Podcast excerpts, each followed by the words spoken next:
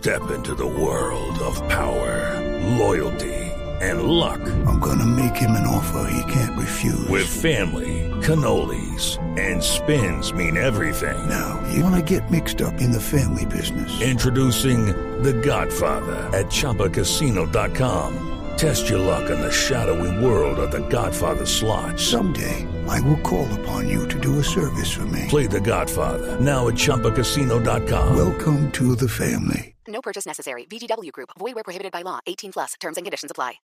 El padre Francisco de Ruque, es el presidente de la Comisión de la Verdad, le pide al Ministerio de Defensa informes de inteligencia con los nombres de los integrantes de la fuerza pública que participaron en operaciones especiales y que aparentemente podrían estar relacionados con delitos cometidos durante el conflicto, Ricardo. Sí, Néstor, eh, son dos cartas que ha conocido Blue Radio en las últimas horas. La primera de ellas, del pasado 13 de junio, enviada por el padre Francisco de Rú como presidente de la Comisión de la Verdad al ministro de la Defensa, Luis Carlos Villegas.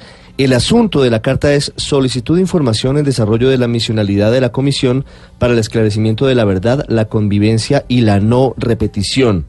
Es una carta larga, Néstor, pero el resumen es la petición que se hace de una cantidad muy importante de documentos desde 1953 a la fecha. Dice la carta en series de datos y colecciones de documentos desde la fecha de su establecimiento.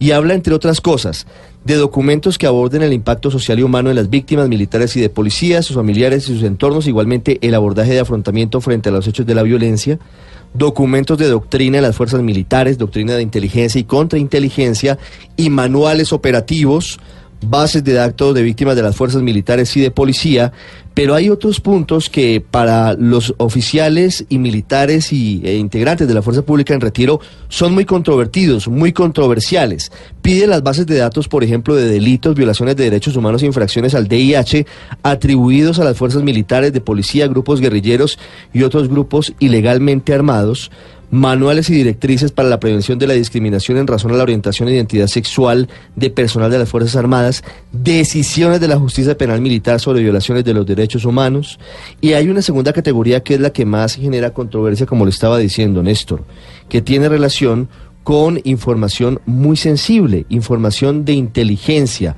Por ejemplo, documentos sobre tipo de información y tipos de elementos entregados por desmovilizados individuales, documentos sobre metodología de interrogación a integrantes de grupos ilegalmente armados con énfasis especial en los desmovilizados individuales, documentos de análisis de historia y evolución de las guerrillas, grupos ilegalmente armados, grupos residuales y bandas criminales. Y aquí vienen otros dos elementos que son los que reclama específicamente, ya le voy a decir, qué integrantes de la, de la Reserva Activa de la Fuerza Pública. Los CARDEX, es decir, los archivos de inteligencia sobre personas, organizaciones y las hojas de vida del personal de inteligencia y contrainteligencia y arregló seguido habla de dos puntos en particular, de tres en realidad. La documentación de las unidades especializadas de inteligencia militar y las secciones de inteligencia de cada unidad mayor o menor. Para el ejército, los G2 de las divisiones y los B2 de las brigadas, remitidas a los comandos, unidades y dependencias del ejército, la Armada, la FAC y la Policía Nacional. El archivo de la Dirección de la Inteligencia del Ejército, DINTE, y los archivos de las unidades militares de inteligencia que han sido desactivadas, como el batallón Charly Solano y la Brigada 20 de Inteligencia y Contrainteligencia. Pero, pero Ricardo, ¿Todo eso se puede? Esas últimas dos son importantes porque tienen que ver con el Palacio de Justicia y con eh, otros casos de violación a los derechos humanos desde la fuerza pública. La inteligencia en Colombia, en todos los países del mundo, es clasificada, es, reservada. Es reservada. Por eso me pregunta. Lo, lo que está preguntando, tiempo, ¿no? lo que está pidiendo el padre de Rub puede ser información pública. ¿Eso tiene algún sentido? Ese es el elemento. No sé si por ley está sometido. En diciembre el ministro de Defensa, Luis Carlos Villegas, había dicho que iban a entregar toda la información. Y, y recuerden que Néstor Raúl Correa, el Pero que era el es entregar- secretario... eso es desclasificar Es de un solo plumazo toda la información. historia de la guerra en Sí. Colombia. Aquí, Pero, pero esa fue, se expuso como una de las razones por las cuales Néstor Raúl Correa habría salido de la Secretaría Porque él Ejecutiva pidió también esa de la, para de la la JEP, Justicia Especial para la Paz por haber pedido esto que cayó muy mal y entonces fue uno de los motivos que se expuso para su retiro. varios elementos, Néstor. Hay una carta que radicaron ayer el cuerpo de generales y oficiales en retiro de la fuerza Lo que pública. básicamente, Ricardo, Le lo que leo. está diciendo el padre de Ruiz, cuénteme quiénes hicieron la guerra, Claro. qué hicieron en la guerra, cuáles ¿Cómo de las consiguieron la operaciones- información? de las operaciones fueron legales, regulares y cuáles no. ¿De dónde salió la información de inteligencia de la fuerza pública durante SUME? Desde 1953 está pidiendo toda la información la Comisión de la Verdad Como es obvio, sobre lo porque que no, pasó. ¿cómo hacer Claro, la tarea? pero entonces aquí Sí. hay varios elementos. ACORE, Sí, pero... aquí No, va. la tarea, la el tarea la Consejo de la Directores y Comandantes de la Policía a Nacional. la Comisión el de la colegio, Verdad claro, acude No es una verdad judicial, es una verdad distinta, que es una verdad histórica. Colegio de Generales de la Policía, División de Infantería José María Córdoba, Asociación de Oficiales en Retiro de la Fuerza Aérea. Es un larguísimo número de asociaciones. Le firma el general Jaime Ruiz, el general Hernando José Guzmán, el general Fabio Zapata. Son muchas las firmas que tiene este documento que le enviaron, como le digo ayer, Néstor, al viceministro de la Defensa. Nótese también que no se lo envían al ministro Villegas, ¿Por qué? sino se lo envían al viceministro Fernández de Soto. Porque hay mucha molestia entre la Reserva Activa de la Fuerza Pública con el ministro Villegas.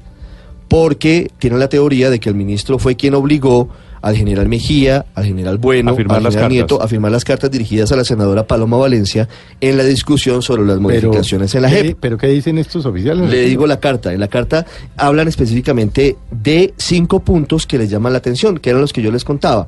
Los documentos sobre desmovilizados individuales, los CARDEX y las hojas de vida de inteligencia y contrainteligencia, la documentación de las unidades especializadas de inteligencia militar, el archivo del DINTE, lo de la Charry Solano, la protección de datos de inteligencia. Dicen ellos. Primero piden y confirmar la veracidad del documento. Blue Radio ya confirmó con el padre de Ru y efectivamente la carta se envió y se hizo la solicitud. Entonces, ya queda absuelta esa pregunta de los militares en retiro. De ser auténtico el citado documento, dicen los oficiales, preocupa a la mesa permanente de trabajo del cuerpo de oficiales de la Reserva Activa las pretensiones de esta cuestionada comisión de exigir la entrega de copias certificadas de documentos impresos y base de datos de archivos clasificados, lo cual por razones obvias de seguridad y defensa nacional sería supremamente riesgosa su difusión. Y luego habla de lo que ellos consideran es una comisión con una ideología cercana o por lo menos ideológicamente a la guerrilla de las FARC. Dicen que tiene que haber, eh, dar una respuesta concreta y categórica a la petición que hace y recomiendan que en aras de la seguridad y defensa nacional circunstancia que obliga al Estado colombiano a preservar su integridad, estabilidad y vigencia, se aplique estrictamente todo lo concerniente a la protección de datos, fuentes, agencias y reserva de la información de inteligencia y contrainteligencia, como lo establece la ley estatutaria 1621 ¿Sabe de abril de hacer 2000.